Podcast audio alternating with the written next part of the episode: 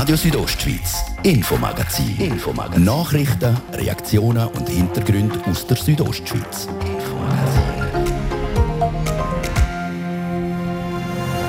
Ein Hin und Her in das Skigebiet. Morgen müssen Tisch und Bank wieder verräumt werden. Und es kann doch nicht sein, dass wir zwei Monate jetzt problemlos die Terrasse betrieben haben, auch gegen den Willen vom Bund zum Teil, und jetzt plötzlich einknicken.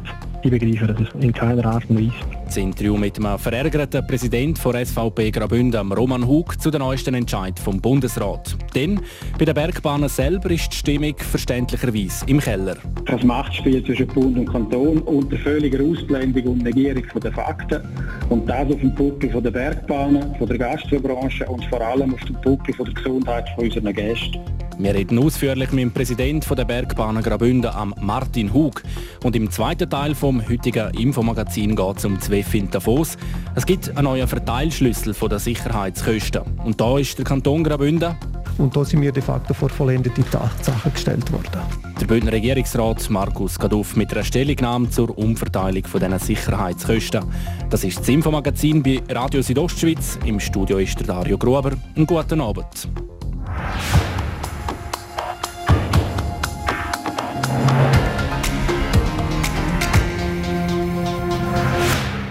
Man kann es ja nie allen recht machen. Vor allem, wenn man der Bundesrat ist und mitten in einer Pandemie steckt. Das hat sich auch gestern wieder gezeigt. Der gestrige Tag war vor allem ein schwarzer Tag für die Berggastronomie. Verschiedene Lager haben eine schnellere Lockerung der Corona-Massnahmen gefordert, darunter auch die Öffnung der Restaurant oder zumindest der Aussenterrassen. Der Bundesrat hat anders entschieden und das verärgert unter anderem auch der SVP Präsident vom Kanton Graubünden. Der Fabio Theus hat mit dem ziemlich enttäuschten SVP-Präsident Roman Hug geredet. Ja, ganz ehrlich, es ist wirklich eine sehr schwierige Situation, was jetzt passieren wird. Seit dem letzten Dezember, wo die Bündner Regierung die Gastronomie geschlossen hat, zwei Wochen vor Weihnachten, haben wir immer davor gewarnt, dass eben genau das eintreffen könnte, was jetzt passiert. Und wenn ich sage, es ist für mich schwierig, dann äh, meine ich nicht persönlich, sondern einfach im Namen der Bündner Bevölkerung, von all den Gastronomen, von all den Leuten, die gewisse Hoffnung haben, ist das aus meiner Sicht wirklich eine katastrophale Situation, die jetzt eintreten wird. Also Sie können es überhaupt nicht nachvollziehen, den Entscheid vom Bundesrat. Wieso können Sie den nicht nachvollziehen? Ja, der Bundesrat schaut das aus nationaler Sicht an. Und er entschieden, dass er zögerlich öffnen wird. Das haben wir immer als falsch angeschaut. Wir hätten uns da viel mehr erwartet. Was aber die ganz große Enttäuschung für uns ist, dass äh, die Bündner Regierung jetzt die Terrasse schließen wird. Sie schiebt die Schuld dem Bundesrat zu, aber wenn man es ganz neutral anschaut, muss man feststellen, sie sind eingeknickt. Sie hätten zusammen können mit anderen Bergkantonen das offen behalten, wie man es in den letzten zwei Monaten auch völlig problemlos gehandhabt hat. Aber ihr kreidet jetzt eigentlich die Bündner Regierung an und die kommt natürlich und sagt, ja gut, wir können ja nichts dafür, wenn der Bundesrat das, das entscheidet zum Terrassen schliessen in den Skigebiet, dann müssen wir dem ja fast nachkommen, sonst, sonst macht er dann einfach die ganzen Skigebiete zu. Das könnte ja dann auch keine Lösung sein. Ja, das ist eben genau die Ohnmacht, die viele Bündnerinnen und Bündner jetzt erleben. Jede politische Ebene versteckt sich vor der anderen. Und so kann es nicht weitergehen. Der Bundesrat schaut die Situation national an aber die Bündner Regierung hat die Interessen der einheimischen Bevölkerung zu vertreten. Und nächste Woche stehen wir vor der Sportferie für die einheimische Bevölkerung. Und es kann doch nicht sein, dass wir zwei Monate jetzt problemlos die Terrasse betrieben haben, auch gegen den Willen vom Bund zum Teil, und jetzt plötzlich einknicken. Ich begreife das in keiner Art und Weise. Auf der anderen Seite hat äh, der Volkswirtschaftsdirektor von Graubünden, der Markus Kaduff, gegenüber Radio Südostschweiz seinen Unmut auch öffentlich kundtun gegenüber dem Bundesrat, der Entscheid. Sagen Sie, ist das einfach ein Verstecken jetzt hinter dem Bundesrat? Nein, ich sage nicht, dass er sich als Person nicht versteckt, sondern das Gremium, die Bündnerregierung, versteckt sich hinter dem Bundesrat. Ich kann mir auch fast nicht vorstellen, dass der Entscheid einstimmig gefällt worden wäre. Das wäre katastrophal bei all den bürgerlichen Vertretern in der in der Regierung. Und darum, ich sage nicht, er persönlich versteckt sich, aber die Bündner Regierung als Kollegium, ganz klar. Wenn man jetzt von Lockerungen redet, national gesehen, und eigentlich für den Durchschnittsbündner die Situation keinerlei verbessert, sondern eigentlich fast noch bisschen verschlechtert, dann wird doch dort das Vertrauen von der Bündner Bevölkerung in die offizielle Bündner Politik äh, in Frage gestellt. Was wird denn sein, wenn wir in Zukunft andere Maßnahmen annehmen? Dann macht doch die Bevölkerung nicht mehr mit und das ist das Dümmste, was passieren kann. Wir hören es also, bei der SVP ist man stinksauer auf den Entscheid vom Bundesrat und vor Reaktion der Bündner Regierung. Bei Bündner SP ist die Stimmung ein bisschen anders. Deborah Lutz hat mit dem André Perl, mit dem neuen Parteipräsident der SP Graubünden, auch über die Bundesratsentscheidungen geredet. Wir sind froh, dass es äh, jetzt einen Weg zu der Lockerung gibt. Ich glaube, es ist ungefähr in dem Rahmen, wo zu erwarten war, auch nachdem man die Rückmeldungen aus den verschiedenen Kantonen gehört hat. Ich verstehe natürlich, dass Gastronominnen und Gastronomen zum Teil enttäuscht sind, dass sie nicht schon früher öffnen können. Aber ich glaube, die epidemiologische Lage ist wirklich immer noch an einem heiklen Punkt. Und es wäre unschön, wenn man jetzt schnell öffnet und dann nachher gleich nochmal schliessen muss. Das wäre wirklich ein Worst Case. Vor allem die Wirtschaftsverbände und die SVP hat an den Bundesrat appelliert, dass man wegen diesen tiefen Fallzahlen und diesen riesigen Wirtschaftsschäden unbedingt eine schnellere Öffnung braucht. Wie sehen Sie das? Ich meinte, dass die Öffnungsschritte nicht dürfen äh, vom wirtschaftlichen Umfeld fest abhängen, sondern die müssen wirklich rein gesundheitspolitisch motiviert sein. Der Schaden ist wirtschaftlich noch viel größer, wenn wir eine dritte Welle produzieren. So kurz eigentlich vor der Pandemie besiegt haben, das wäre wirklich unverantwortlich. Für Diskussionsstoff haben auch die Restaurantterrassen in den Skigebieten gesorgt. Die sind in Graubünden nämlich offen gewesen. Mit dem ist jetzt aber Schluss. Gerade jetzt auf die Sportwehren ist das schon ein bisschen brutal, oder nicht? Dort verstehe ich natürlich die Enttäuschung auch von denen, die es betreiben. Herum muss man sehen, es ist immer klar gewesen, es ist ein bisschen ein Ritt auf der Rasierklinge gewesen. Ist das überhaupt bundesrechtskonform? Ja, jetzt äh, hat man ein grosses Politikum daraus gemacht und der Bundesrat ist nicht darauf vorbeigekommen, um das Recht durchzusetzen. Ich fände es ein bisschen unverantwortlich, jetzt da zum Rechtsbruch aufzurufen. Der Kanton Graubünden hat selber gesagt, es gilt jetzt halt einfach zu akzeptieren, auch wenn man sich daran stört. Einige Lockerungen hat es für die Jugendlichen bis 20 gegeben. Sind Sie froh darüber? Ich das ist wirklich sehr wichtig. Unsere Jugendlichen tragen eine schwere Last in der Bekämpfung der Pandemie. Man muss sich schon überlegen, für sie ist ein Monat ohne Kontakt oder äh, jetzt ein ganzes Jahr in dem Pandemie-Modus ein viel größerer Teil von ihrem Leben, wo sie quasi opfern für die Gesundheit für uns allen. Und äh, darum ist es schon wichtig, dass sie da Perspektive haben, dass sie wieder können, äh, Reinsport betreiben, dass wieder Treffen in größeren Gruppen möglich sind. Da bin ich sehr froh. Kann man sagen, Sie sind insgesamt zufrieden mit den Massnahmen vom Bund oder gibt es etwas, was Sie sich jetzt anders gewünscht hätten? Am liebsten wäre, wenn wir morgen könnten alles öffnen und die Pandemie fertig wäre, aber es ist halt einfach kein Wunschkonzert und darum äh, glaube ich, ist das nicht schlecht, die Pace, die der Bundesrat vorgibt. Ich verstehe, wenn Sie einen Teil finden, ja, das hätte noch da ein bisschen schneller gehen Ich glaube, insgesamt hat es der Bundesrat nicht so schlecht gemacht. Sagt André Perl, der Parteipräsident der Bündner SP. Unter der Partei im Kanton gehen die Meinungen auseinander. Die Bündner FDP schreibt heute, die Entscheidungen vom Bundesrat seien mutlos.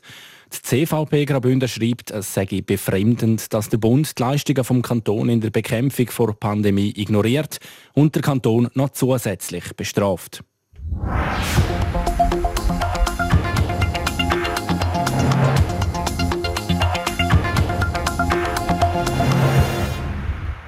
Wir haben es gerade gehört, die Stimmung unter den Parteipräsidenten ist unterschiedlich. Und wie die Stimmung bei den Bergbahnen ist nach dem Terrassenentscheid, das dürfte klar sein. Jasmin Schneider hat mit dem Präsidenten von Bergbahnen Graubünden, Martin Hug, geredet. Der Bundesrat der hat entschieden, die Beizen bleiben zu und die Terrassen in den Skigebiet müssen jetzt definitiv schliessen. Was sagen Sie zu dem Entscheid? Kommt das überraschend? Ja, es kommt überraschend und es hat vor allem verschiedene Aspekte, die mich wirklich mit großem Unverständnis zurücklehnen. Es war eine Situation, gewesen, wo der Bundesrat eigentlich müsste Entscheidungen treffen zum Ansteckungen unterbinden und die gesundheitliche Lage verbessern. Und mit dem koordinierten und gelenkten Terrassenbetrieb und TKW haben wir das in den letzten Wochen zeigen, dass das funktioniert hat. Und jetzt haben wir eine Situation, wo das nicht mehr möglich soll sein. Und das versteht jetzt wirklich niemand aus dem gesundheitlichen Aspekt heraus, dass das soll besser sein mhm, jetzt, Was heisst das für das Skigebiet? Jetzt sieht man einfach wieder die Leute am Pistenrand hocken und essen, oder wie? Das sind genau die Situationen, die wir im Dezember hatten. Mittlerweile jetzt sogar 15 Personen. Beim Essen haben sie Masken drinnen. Und das ist eine Situation, die nicht nur ein gesundheitliches Thema ist, sondern die Leute werden sich dann auch ansammeln irgendwo im Gebiet und es wird Abfall zurückbleiben. Und Pisten im Winter sind die Alpweiden, die wir im Sommer haben, die wir bewirtschaften. Die Situation, die wir haben, ist wirklich retour in Steinzeit, nachdem wir acht Wochen können anweisen dass wir die Lockerungen mehr als verdient haben, weil die Fallzahlen und die Entwicklung vom Mehrwert und die Entwicklung von der epidemiologischen Lage in Graubünden absolut okay sind. Ja, und jetzt haben Sie vorhin schon gesagt, acht Wochen lang hat man das auf der Terrasse bewilligt. Wieso gibt die Bündner Regierung denn jetzt gleich noch und macht das, was der Bundesrat sagt? Es ist nicht so, dass der Kanton irgendetwas duldet hat. Es ist so, dass auch der Bund das duldet hat, acht Wochen lang. Und das ist das, was auch meiner Meinung nach stoßend ist im Sinne der Rechtmäßigkeit. Man kann unterschiedliche Meinungen haben, aber wenn man dann die Handlungsalternativen nicht anschaut und bewährte Konzepte über den Haufen wirft und Entscheidungen fällt und Einschränkungen befiehlt, die die gesundheitliche Lage so gerne schlechter machen, dann hört bei mir das Verständnis schlicht und ergreifend auf. Ja, man fragt sich ja jetzt eigentlich auch ein bisschen allgemein über die Lockerungen. 15 Personen dürfen zusammen im Garten das Grillfest feiern, aber es dürfen keine vier Leute zusammen auf der Terrasse im Skigebiet etwas trinken. Das geht ja also auch nicht mehr so ganz auf. Das versteht niemand mehr. Und es ist meiner Meinung nach wirklich in der Rechtmäßigkeit und in der Verhältnismäßigkeit von dieser Entscheidung eigentlich für, für, für jeden Menschen, der das normal anschaut, ist es nicht mehr nachvollziehbar, wie ein bewährtes Schutzkonzept wo Zahlen in die richtige Richtung gezeigt haben, jetzt quasi gestraft werden. Und jetzt muss man zuschauen, wie unkontrolliert irgendwo im Gebiet 15 Leute zusammenhocken. Und das kann nicht nur im Skigebiet sein, das ist als Zürich in einer Promenade oder am See oder irgendwo. Und das soll nachher epidemiologisch besser sein. Für mich nicht nachvollziehbar. Der Februar das war ja der Monat der Unterländer, könnte man sagen. Die haben jetzt viel Sportferien gehabt. Jetzt wären die Bündner dran und jetzt sind die Terrassen zu. Ja, das ist nicht nur gemeint, das ist ein Entscheid vom Bund. Das war ein Machtspiel vom Bund gegenüber dem Kanton. Testungen in den Dörfern, Testungen in den Schulen, all das hat man mitgetragen und gesehen, dass eigentlich die Fallzahlen, der R-Wert, die epidemiologische Lage, dass sich die deutlich verbessert und die Strategie von Graubünden sich auszahlt. Und das Dankeschön ist nichts anderes als ein Tritt in dahinter, in dem jetzt der Bündner Bevölkerung jetzt als Dankeschön noch Terrassen wegnimmt aber ihnen die Möglichkeit gibt, 15. in den Schnee rauszusitzen und hoffen, dass das dann epidemiologisch besser ist, als wenn sie koordiniert am Tisch gesessen werden. Vielleicht noch kurz zum Schluss zum Positiven. Die Bündner Regierung hat ja gleichzeitig auch bekannt gegeben, dass die Skigebiete die Bewilligung noch bis an Ostern kriegen. Wie groß ist die Erleichterung auf Seite der Bergbahnen? Die Erleichterung ist eigentlich nicht sehr groß. Es wäre das Unverständnis wäre noch viel größer gewesen, wenn es anders ist. Wenn man muss klipp und klar zur Kenntnis nehmen, dass die Bergbahnen haben einen Beitrag geleistet, um den volkswirtschaftlichen Totalschaden in der Region zu verhindern. Aber was der Schlag ins Gesicht war, ist, dass man zwar fahren darf bis an Ostern, aber gleichzeitig muss zur Kenntnis nehmen, dass Terrassen nicht mehr betrieben werden dürfen und dass am Schluss 15 Leute unkontrolliert von der Pandemiesituation in dem Fall weniger gefährlich sind als vier Personen pro Tisch in einem koordinierten und gelenkten Konzept. Und damit ist eigentlich alles gesagt. Also der Entscheid vom Bundesrat gestern war fahrlässig, unverantwortlich und sehr kontraproduktiv. Sagt Martin Hug von Bergbahnen Graubünden im Gespräch mit Jasmin Schneider.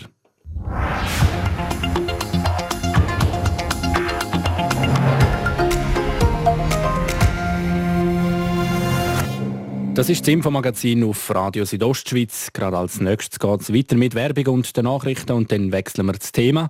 Im zweiten Teil geht es um das Weltwirtschaftsforum Davos.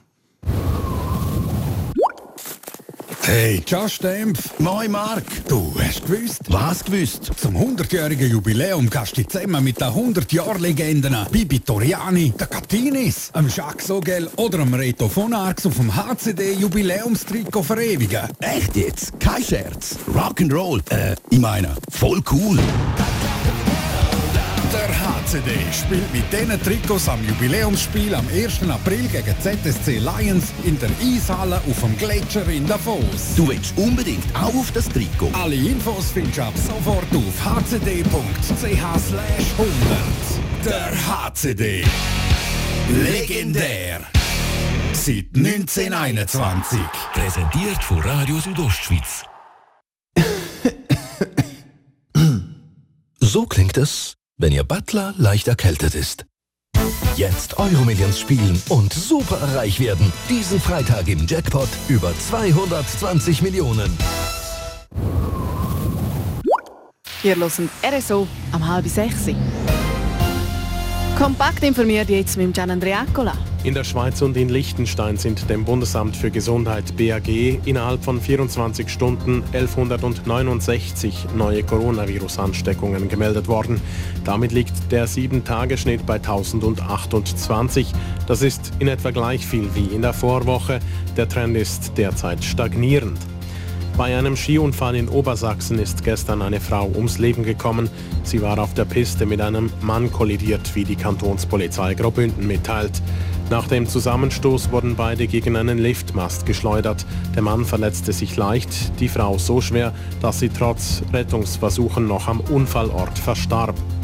US-Präsident Joe Biden hat den von seinem Vorgänger Donald, Donald Trump angeordneten Stopp legaler Einwanderungen aufgehoben. Die Regelungen förderten nicht die Interessen der Vereinigten Staaten, ganz im Gegenteil, sie schadeten ihnen, hieß es in der Proklamation des Präsidenten. Nicht nur Familien seien dadurch getrennt gewesen, auch Unternehmen hätten Nachteile gehabt. Der HC Davos hat den finnischen Verteidiger Toni Sünd bis zum Saisonende verpflichtet. Sünd weilt derzeit noch beim KHL-Verein Dinamo Riga und wird frühestens am Sonntag zu den Bündnern stoßen. Derweil reist Simon Knack wie geplant zurück nach Nordamerika, um dort bei den Portland Winterhawks die verkürzte Saison in der Juniorenliga Western Hockey League zu bestreiten. Das teilte der Verein am Nachmittag mit. Wetter. Präsentiert von ihrem Wander-, Ski- und Winterschuhspezialist Bläse Sport und Mode an der Voa Principala in Lenzerheide. Hoch über der Südostschweiz, das halten weiter. Die Temperaturen die gehen aber leicht zurück. Morgen gibt es noch maximal 17 Grad im Churer 14 in der Surselva und 9 im Oberengadin. Aufs Wochenende wird es dann auch schön sonnig, aber ein Spürchen frischer.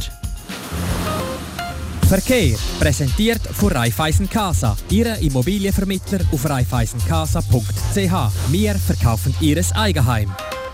Feierabendverkehr haben in der Stadt Chur auf der üblichen Straße, haben also Geduld und so ist weiterhin die Straße im Engadin zwischen Maloja und Sils. Und jetzt gebe ich wieder zurück an Dario Gruber mit den wichtigsten Informationen aus der Region.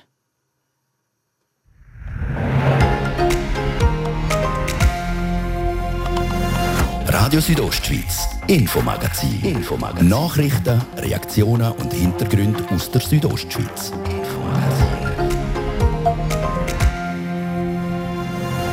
Weniger Geld vom Bund für das elitäre Wirtschaftstreffen zu Davos. Dafür kommt in Zukunft mehr Geld vom WEF selber. Wenn äh, die Stiftung WEF bereit ist und sagt, wir übernehmen eine Million Franken mehr an den Sicherheitskosten, dann ist das sicher ein, ein schönes Bekenntnis, ein klares Bekenntnis zum Standort Davos. Der Davoser Landemann sieht die neue Verteilung der Sicherheitskosten als positives Signal für den Austragungsort im Landwassertal. Und die Bündner Regierung ist ein bisschen enttäuscht. Vorteil bei dieser Neuverteilung gäbe es nur für den Bund und nicht für den Kanton. Warum das, das so ist, weiß ich nicht. Man hat hier auch das Gespräch nicht gesucht, man hat nicht Verhandlungen geführt, sondern da sind wir tatsächlich vor vollendete Tatsachen gestellt worden. Das ausführliche Gespräch mit dem Regierungsrat Markus Gaduff jetzt im zweiten Teil vom Infomagazin.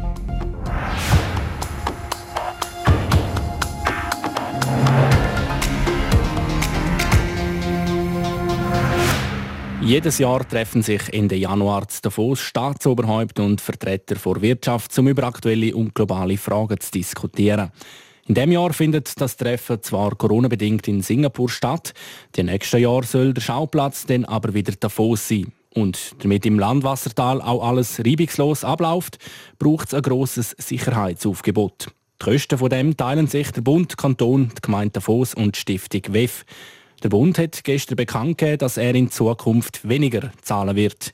Jasmin Schneider berichtet. Die Sicherheit vom Weltwirtschaftsforum kostet jedes Jahr rund 9 Millionen Franken. Die werden aufteilt auf den Bund, der Kanton, die Gemeinde Davos und die Stiftung WIF. Bis jetzt hat sich der Bund mit knapp 3,7 Millionen Franken an diesen Kosten beteiligt. Bis ins Jahr 2024 wird er aber nur noch rund 2,5 Millionen zahlen. Negativ aufs WEF auswirken, denke sich die Kürzung aber nicht, sagt der Davoser Landamann Philipp Wilhelm. Also grundsätzlich kommt die Finanzierung so ja wieder zustande. Es ist vor allem auch ein Bekenntnis vom WEF, wo ja bereit ist, die zusätzlichen Kosten übernehmen.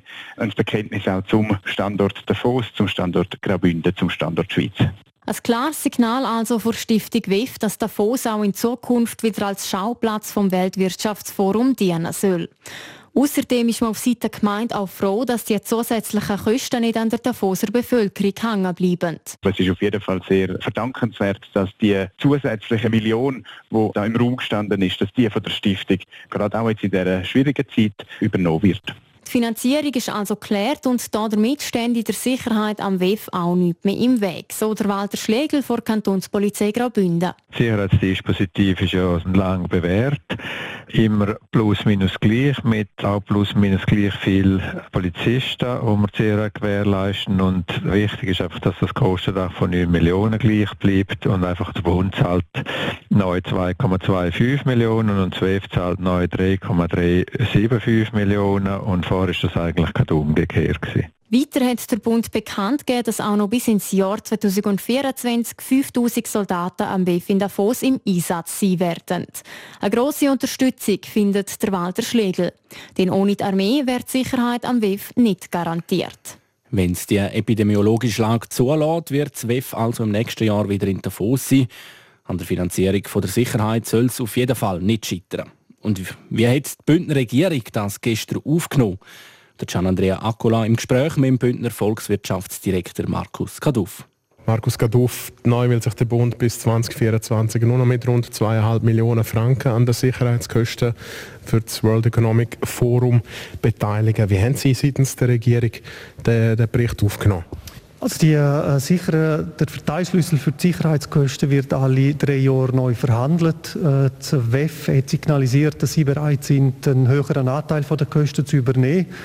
Äh, es hat leider keine Verhandlung zu dem Thema stattgefunden unter den Partnern von der öffentlichen Hand, sondern die Finanzdelegation von der Eidgenössischen Räte hat gesagt, gut, äh, das, was das WEF mehr übernimmt, geht zugunsten vom Bund. Und da sind wir de facto vor vollendete Tatsachen gestellt worden. Wieso denken Sie, hat man da gemeint, Davos und auch der Kanton Graubünden außen vor in der Bevor also quasi wird jetzt nur der Bund bevorteiligt durch, durch den Beitrag vom WEF? Das ist ja so. Warum das, das so ist, weiß ich nicht. Man hat hier auch das Gespräch nicht gesucht, man hat nicht Verhandlungen geführt, sondern da sind wir tatsächlich vor vollendete Tatsachen gestellt worden. Warum das, das so ist, müssen wir bei Bundesbären noch fragen. Ist das, ist das rechtens überhaupt? Ist das überhaupt juristisch irgendwie in Ordnung, so, dass man da Kanton und, und Gemeinde außen vor lässt? Ja, rechtens schon. Es ist natürlich eine Frage vom Stil und ob man das äh, unter den Partnern verhandelt oder nicht. Aber äh, da muss man sagen, das ist die Finanzdelegation von der Eidgenössischen Parlament, die das gesagt hat. Und äh, wenn wir die Verhältnisse im Bundesparlament kennen, äh, ist ja nicht davon auszugehen, dass eine Mehrheit würde sagen, das sehen wir anders. Also dort wäre es wahrscheinlich chancenlos gewesen, um einen anderen Antrag reinzubringen.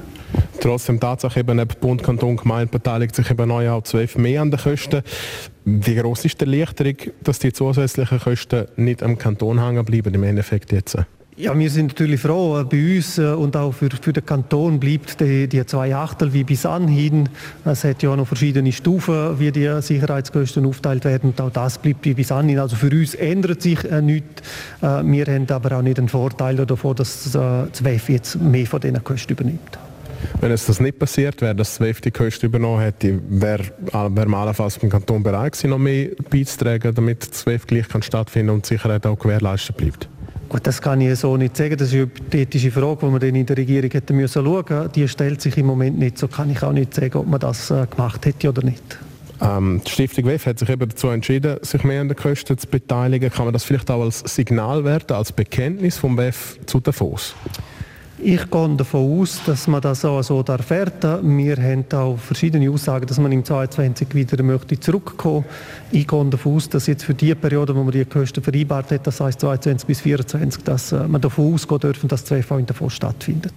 Wenn man dann vielleicht nicht gleich mittelfristig, aber Sie sagen, es ist so, alle drei Jahre wird das neu verhandelt, dass man das irgendwie mittelfristig muss Angst hat, dass zwei vielleicht sich dann doch irgendwo einen anderen Standort sucht, wo es weniger kosten würde für die Stiftung selber. Das ist nicht ausgeschlossen, ich glaube, aber wir dürfen da nicht unter Wert verkaufen, was das WEF ausmacht. Das ist genau die Atmosphäre, die man hat in Davos, dass es irgendwo stattfindet, wo sonst die Manager von diesen Weltkonzernen nicht ankommen. Ich meine, wenn man auf Singapur geht, dort sind die noch und nöcher, das ist nichts Spezielles. Dann verliert die Veranstaltung den Charme. Von dort her, glaube ich, haben wir schon gewisse Argumente, die für das WEF in der Schweiz und in Kanton Graubünden sprechen.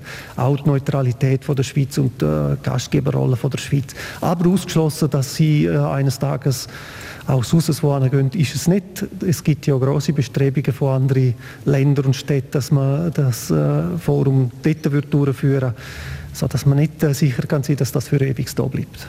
Das der Bündner Volkswirtschaftsdirektor Markus Gaduff zu den Sicherheitskosten am WEF, wo der Bund neu 1,1 Millionen Franken weniger beisteuert, dafür mehr Geld vom WEF selber gezahlt wird. Ein Kommentar dazu gibt es jetzt von Markus Seifert. Vor langer Zeit haben am WEF Davos noch eine Handvoll Securitas für die Sicherheit gelangt. Aber seither sind die Ausgaben auf Dutzende Millionen Franken gestiegen. Für das elitäre Wirtschaftstreffen gilt eigentlich ein Kostendach von 9 Millionen Franken. Drei Achtel hat bis jetzt der Bund zahlt, je ein Viertel sind am Kanton und am WEF hängen geblieben und die Gemeinde Davos hat sich mit einem Achtel beteiligt. Aber das sind notabene nur die Ausgaben für den Polizeieinsatz. Der große Rest von gegen 35 Millionen Franken für 5000 Soldaten und Luftraumüberwachung läuft über das Armeebudget. Und wenn Big Shots wie der damalige US-Präsident Donald Trump auftaucht sind, dann sind die Kosten noch weiter gestiegen. Übernommen hat das natürlich der Bund. Vornehm zurückgehalten hat sich immer die WEF-Organisation. Dass der WEF-Gründer Klaus Schwab jetzt ein bisschen mehr zahlt, das klingt gut. Aber unterm Strich bleibt die WEF-Organisation der grosse Gewinner. Sie beschäftigt rund 400 Mitarbeitende und nimmt jährlich an die 180 Millionen Franken ein. Das Vermögen wird auf über 300 Millionen geschätzt. Die Zusatzmillion kann das WEF also locker aus dem Portokessel begleichen.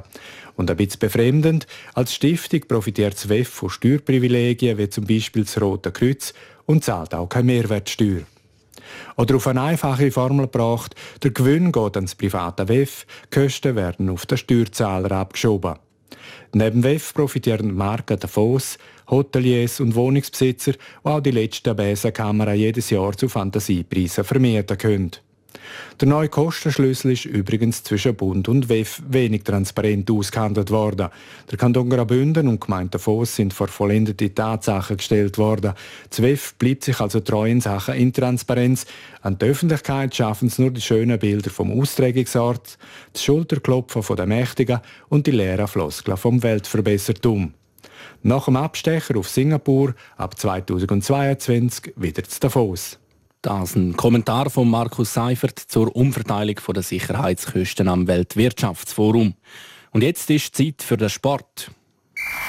Der Sport präsentiert vom CELS, am Zentrum für Leistungsdiagnostik und Sportmedizin im Spital Thusis. Für Athleten, Achtsame und Ambitionierte. CELS.ch Alles Wichtige aus der Sportwelt hat der Gian Andrea Accola. Wir fangen an in Oberstdorf bei der Nordisch WM. Der Jovian Hediger hat beim Auftakt zu den Titelkämpfen im Sprint können überzeugen.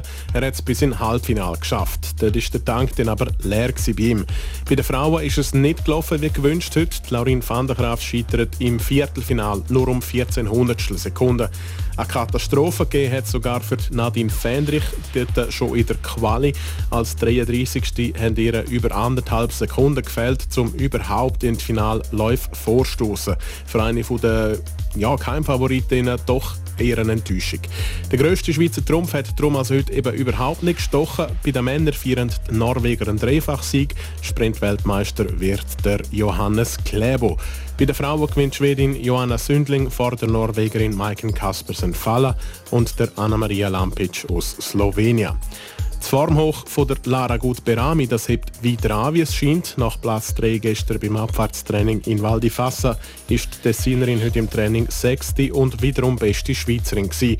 Auf die Bestzeit von der Breezy Johnson verliert sie sieben Zehntel und das ohne wirklich ans Limit gegangen zu sein. Knapp hinter ihr haben sich Johanna Helen als 9. und Corinne Suter als 10. klassiert. Die Schweizerinnen die dürften also parat sein für die zwei Abfahrten und den Super-G, die ab morgen in der Val di Fassa anstehen. Fußball. Die erfolgreichste Schweizer Fußballerin der Geschichte tritt zurück. Das hat Lara Dickenmann heute gegenüber SRF bestätigt.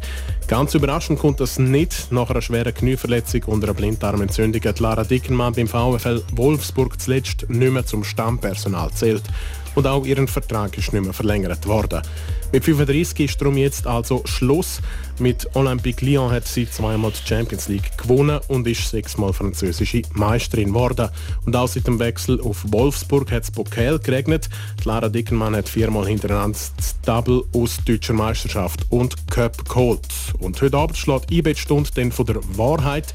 Auswärts gegen Leverkusen müssen Berner probieren, die restlichen 90 Minuten von ihrem Europa League 16. Final mit einem Goal Vorsprung und der Hypothek von drei Leverkusener Auswärtsgoal zu überleben.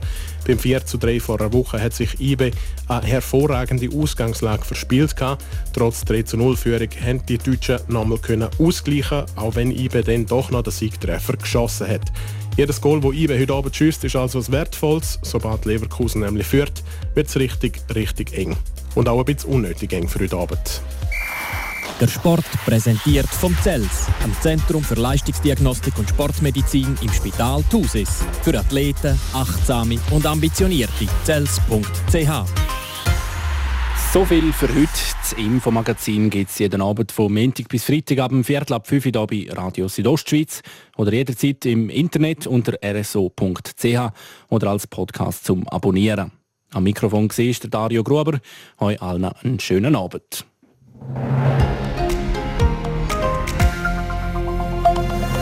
Radio Südostschweiz, Infomagazin. Infomagazin. Nachrichten, Reaktionen und Hintergründe aus der Südostschweiz. Infomagazin.